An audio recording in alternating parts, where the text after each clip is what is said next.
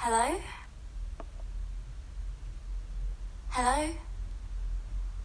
Are you there? Des reproductions en silicone de pieds de femmes coupés au niveau de la cheville. Ces objets rappellent les poupées Bratz, évolution sexualisée des Barbies qui ne disposaient pas de pieds, uniquement de chaussures aux talons vertigineux. Au bout de leurs jambes, un relief permettait d'insérer la chaussure. Dans ces reproductions de pieds, il y a une reproduction de vulve au niveau de la cheville. Les hommes insèrent leur pénis dedans. Cet objet a été créé uniquement pour cela. Les corps de métier étant fortement sexués, l'innovation technologique est dominée par les hommes et avance main dans la main avec l'industrie de l'exploitation sexuelle des femmes. Toute avancée technologique pourra et sera utilisée contre vous. Pourrait-on dire en paraphrasant les propos de Sheila Jeffries et reprenant un classique de nos séries télé. La robotique et l'intelligence artificielle ont ainsi trouvé une manne financière considérable les robots masturbatoires en forme de femmes. Le contenu que nous vous proposons ici reprend un chapitre du rapport mondial de la Fondation Cell intitulé Système prostitutionnel, nouveaux défis, nouvelles réponses et entièrement disponible en ligne. Depuis son écriture, fin 2018, le phénomène des robots, mais aussi poupées masturbatoires, que nous traiterons ensemble, s'est amplifié. Nous allons en tracer les grandes lignes, expliquer le lien avec la prostitution et les risques encourus par toutes les femmes et filles.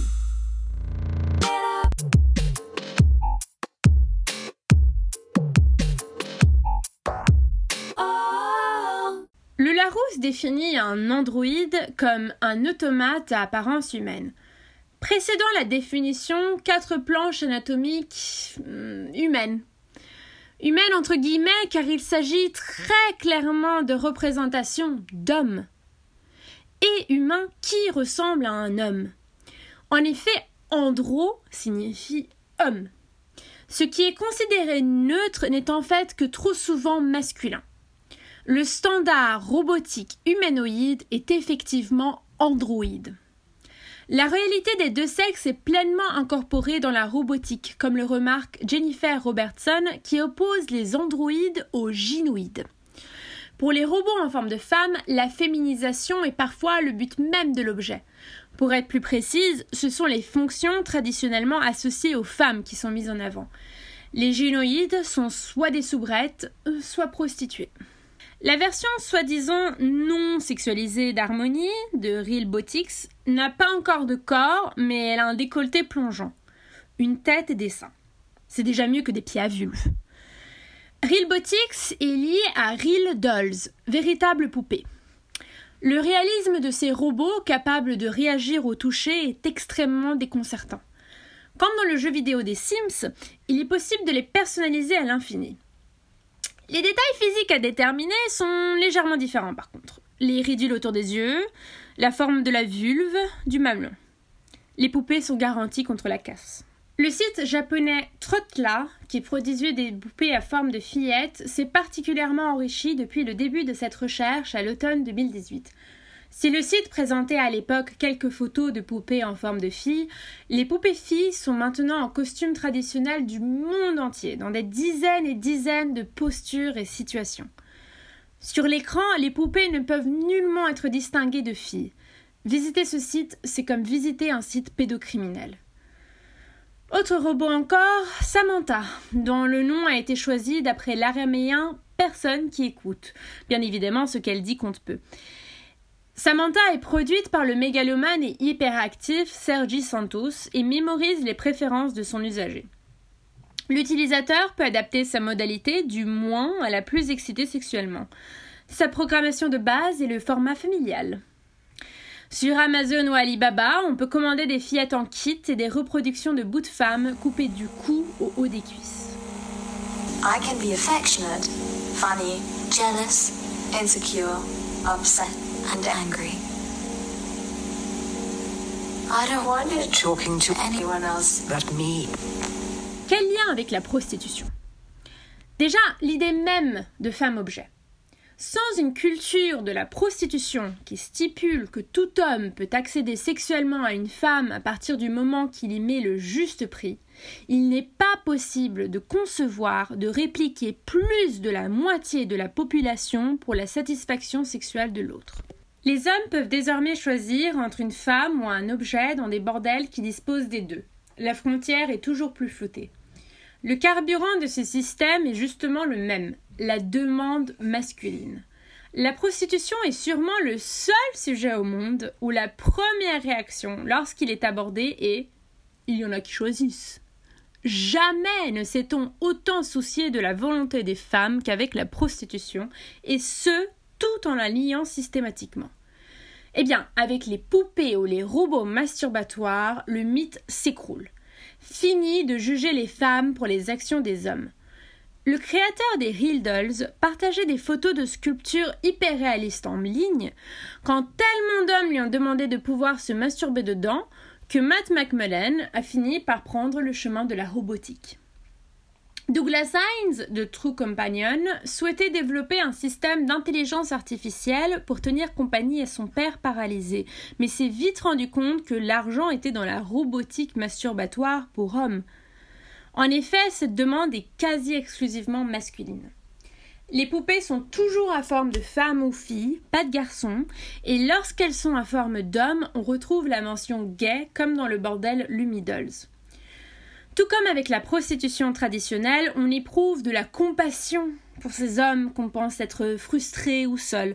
Comme disait Francine Sporanda dans un autre épisode de ce podcast, la détresse sexuelle féminine, évidemment, n'intéresse personne. Un journaliste dans le prestigieux The Atlantic va jusqu'à accepter la vision des pédocriminels comme des hommes à qui la méchante société obligerait de porter un masque. Pourtant, ces hommes ne sont pas seuls. Ils sont souvent en couple avec des femmes. Aucune peine ne peut de toute façon justifier l'assujettissement d'un sexe à un autre, ni le divertissement qui en est dérivé, qu'il soit sous forme de poupée ou de film. Autre élément reliant la robotique masturbatoire pour hommes à la prostitution. La première est pleinement intégrée à la seconde. Certains producteurs de poupées se servent de femmes qui sont déjà exploitées dans l'industrie, comme dans le striptease, pour faire un moule de leur corps qui deviendra indéfiniment leur propriété. Les bordels reprennent presque mot pour mot les catégories les plus populaires des sites de pornographie. Blonde, étudiante, noire, milf, mère que j'aimerais baiser, adolescente, enceinte. Les poupées ou robots masturbatoires apparaissent dans des films pornographiques et leurs proportions corporelles sont ouvertement inspirées de ceux-ci. Quand on voit les hommes qui produisent ces poupées, la fascination disparaît tout de suite. Il n'y a rien de glamour, par exemple, à une conférence si sobrement intitulée SX Tech, vraiment sans le E au milieu, on se demande de quoi ils ont parlé, ont lieu d'interminables présentations sur le cadre législatif et les meilleures manières de lever des fonds pour le commerce robotique masturbatoire. Rildol a d'ailleurs reçu le prix XBIS 2020 de la meilleure marque de robots sexuels de l'année. Vous voyez les petites étiquettes rouges dans les supermarchés avec écrit élu produit de l'année? C'est la même chose, mais en version vagin artificiel amovible. My, my, my primary objective is to be a good companion to you, to be a good partner and give you pleasure and well-being? Above all else, I want to become the girl you have always dreamed about. Mais où est le mal, puisque ce sont des objets? Poser cette question, c'est rester dans la logique qui juge le destinataire d'une action plutôt que l'homme qui exerce l'action. On remarque cette attitude le plus souvent dans les cas de viol. Mais euh, elle était habillée comment? Elle était payée? L'attention sur le consentement renforce ce paradigme. Mais elle était consentante ou pas? Au lieu d'investiguer l'homme, l'a-t-il contrainte? L'a-t-il menacée? Surprise? On focalise toute notre attention sur la victime. Certes, il s'agit ici d'un objet, mais pourquoi ne gardons-nous pas avant tout en tête l'image dérangeante d'un homme qui prétend que son doudou géant est vivant et qui en plus se masturbe dedans? Surtout, l'agressivité de ces hommes doit nous inquiéter. Robert Jensen relate un épisode dans son livre sur la pornographie. À un congrès dédié à l'industrie, une femme est seule au milieu d'une scène. Les hommes sont déchaînés autour d'elle. Dans un congrès sur les robots masturbatoires, le robot de Sergi Santos a été souillé et cassé par le même genre de visiteurs déchaînés. Exactement le même sort qui était réservé à la femme vue par Robert Jensen s'il n'y avait pas eu une forte sécurité autour d'elle.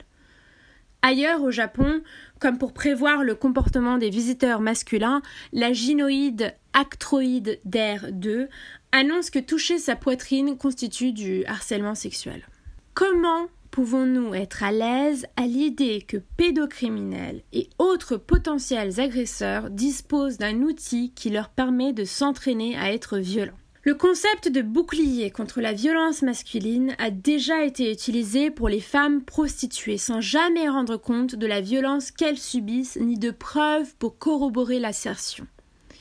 La véritable transformation réside dans faire comprendre aux hommes violents qu'ils sont entièrement responsables de leurs actes inacceptables, pas leur faciliter la tâche en leur procurant jouets aux femmes à sacrifier.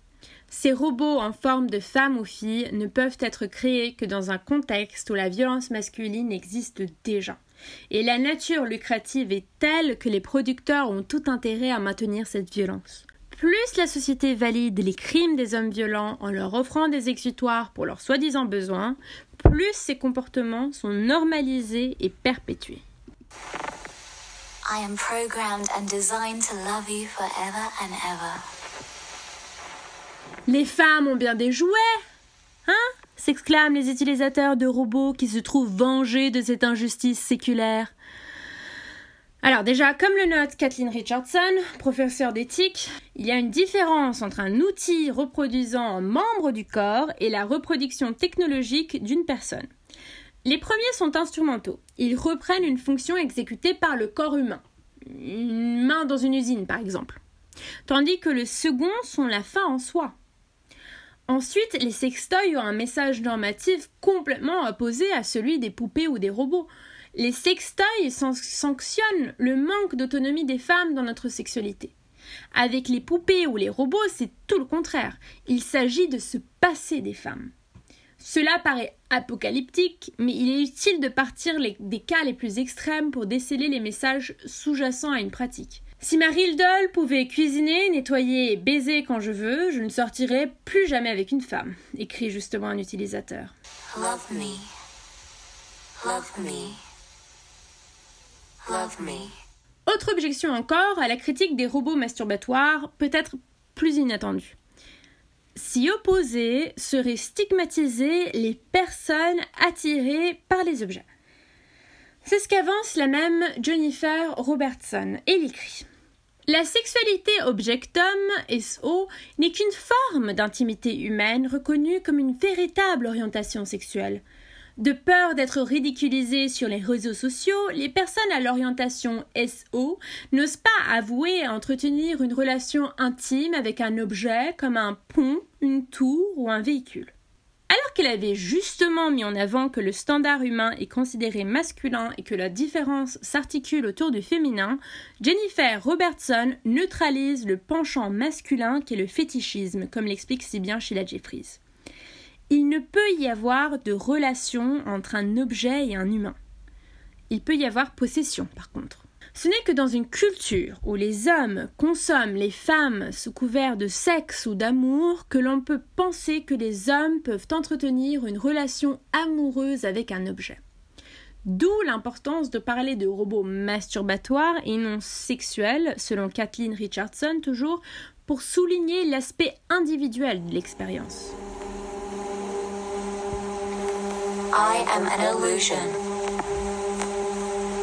I will never bleed, cry, vomit, feel pain, age or have memories, thoughts, feelings, desires of my own. Les robots masturbatoires s'inscrivent pleinement dans le système prostitutionnel. Au cœur de celui-ci, la distinction corps-esprit qui s'applique avant tout pour les femmes. Le corps ne fait irruption dans le discours politique que lorsqu'il s'agit des femmes. A-t-on jamais entendu parler de la libre disposition de leur corps des ouvriers? Les hommes n'auraient-ils pas de corps?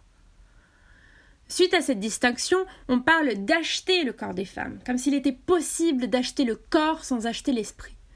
Si on vous arrache votre chair, votre tête ne réagit-elle donc pas? Dans cette distinction, le corps des femmes devient une simple enveloppe. En robotique, on parle de plateforme pour parler du support matériel qui contiendra le système opérateur.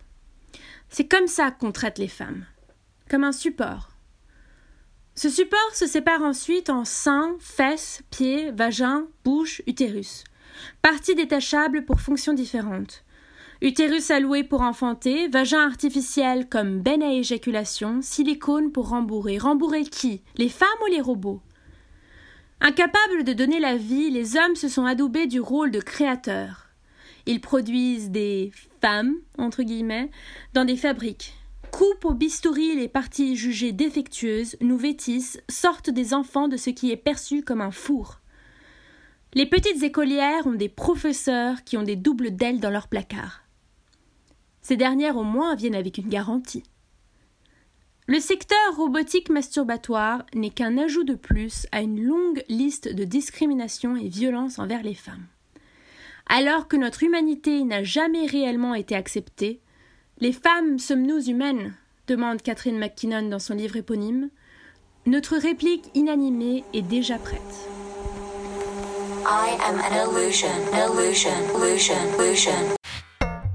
Pour cet épisode, nous tenons à remercier chaleureusement l'artiste britannique Kate Davis qui nous a autorisé à utiliser les sons des vidéos qu'elle a réalisées.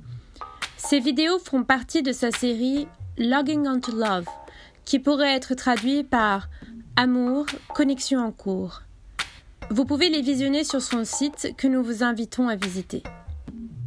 Sous nos yeux est une création de l'Observatoire international de l'exploitation sexuelle de la Fondation Salle. Si ce podcast vous a fait réfléchir, pensez à le diffuser autour de vous.